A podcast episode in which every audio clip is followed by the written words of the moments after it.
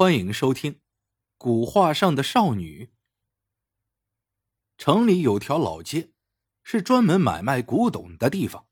那里有大古董店，也有不少小摊档，有卖真古董的，当然也有浑水摸鱼推销假货的。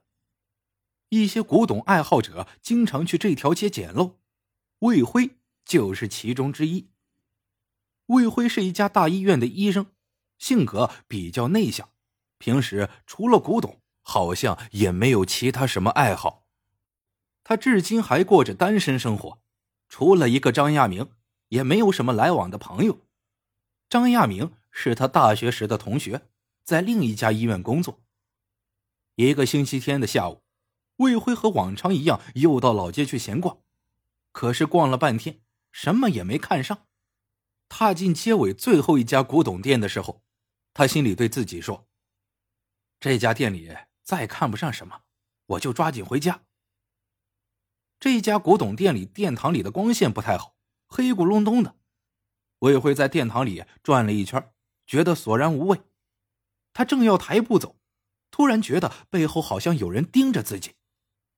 回过头去看，却又不见影儿，真是奇了怪了。就在这时候。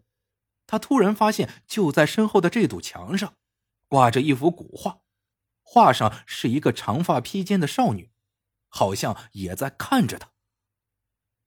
魏辉走近前去，借着殿堂里暗淡的光线，再仔细一看，发现画上那少女好像看不出是什么时代的人，穿着一条粉红色的长裙，像是刚沐浴完的样子。不知为什么。魏辉一下子就喜欢上了这幅画。问老板价钱，老板开价便宜的像是在卖路边地摊上那些印制粗劣的小画。魏辉心中不由一喜，就算这不是名画，也不至于这个价呀。于是他毫不犹豫的就买了下来。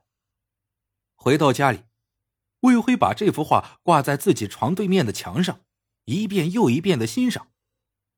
他发现，无论他站在哪个角度，画上的少女总是在盯着他看，那神情里透出的甜美，眼光里流露出的温情，魏辉看的禁不住有点心猿意马起来。看着看着，魏辉突然有了新的发现。原来，这幅画不光是少女，还有淡淡的背景，是一群不同时代的男人。从他们的衣饰看。最古的是隋唐时候的人，还有宋朝、元朝、明朝、清朝的人，甚至还有一个着长袍马褂、戴金丝边眼镜，这不是民国时期的衣饰吗？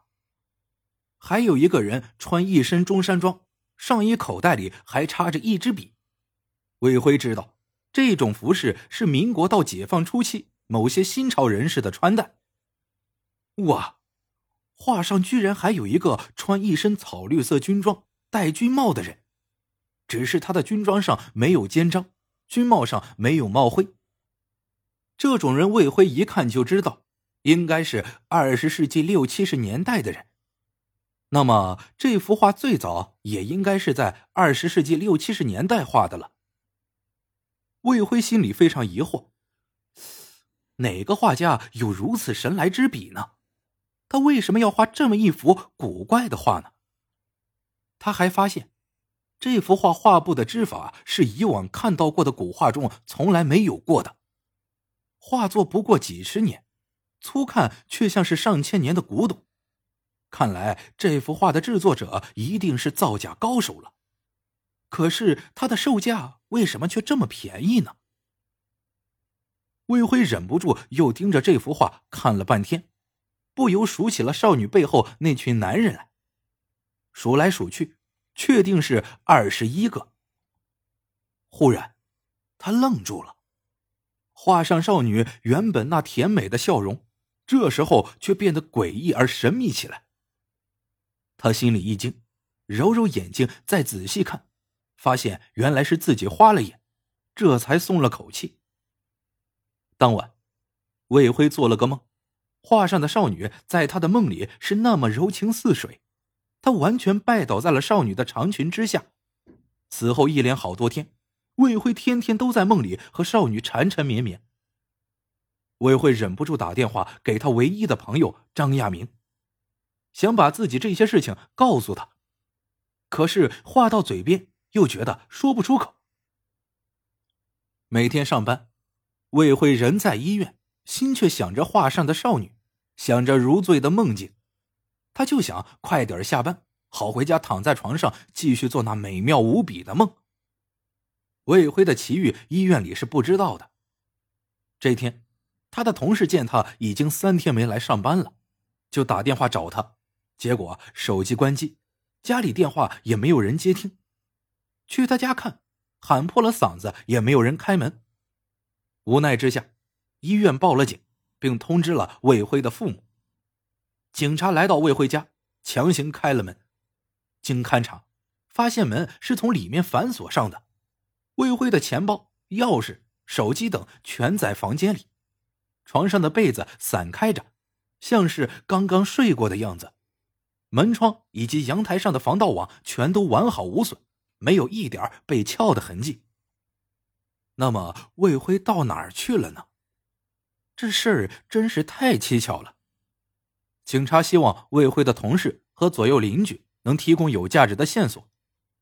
可是平时魏辉下班之后从来不和人来往，只有那个张亚明说魏辉前几天曾经给他打过一个电话，似乎有事情想说，但最终吞吞吐吐打了几个哈哈，又什么也没说。张亚明当时并不觉得特别奇怪，因为魏辉就是这样一个人，他很懊恼。如果知道魏辉现在出了状况，他当时怎么也得追着问个明白。魏辉的父母得知儿子出了事，从外地匆匆赶来，但对警察的询问，他们根本就不得而知。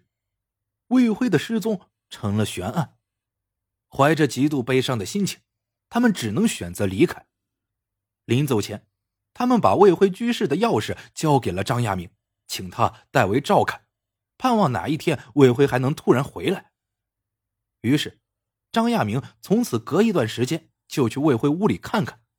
虽然这离他住的地方很远，但是他觉得，既然受了魏辉父母的拜托，自己就得把他当回事这天夜里，张亚明和朋友从酒吧喝完酒出来，已经很晚了。酒吧离魏辉的住所很近，张亚明决定去那里睡一夜。他开锁进门，洗完澡上床。一抬眼，正好看见那幅少女画像。画上的少女正微笑的看着他，神情是那么甜美，眼光里充满了温情。张亚明不禁有点心猿意马起来，他猛地从床上跳起来，想仔细看看这幅画。他走上前去，凑得很近很近，在明亮的灯光下，他发现了少女背后的那群男人。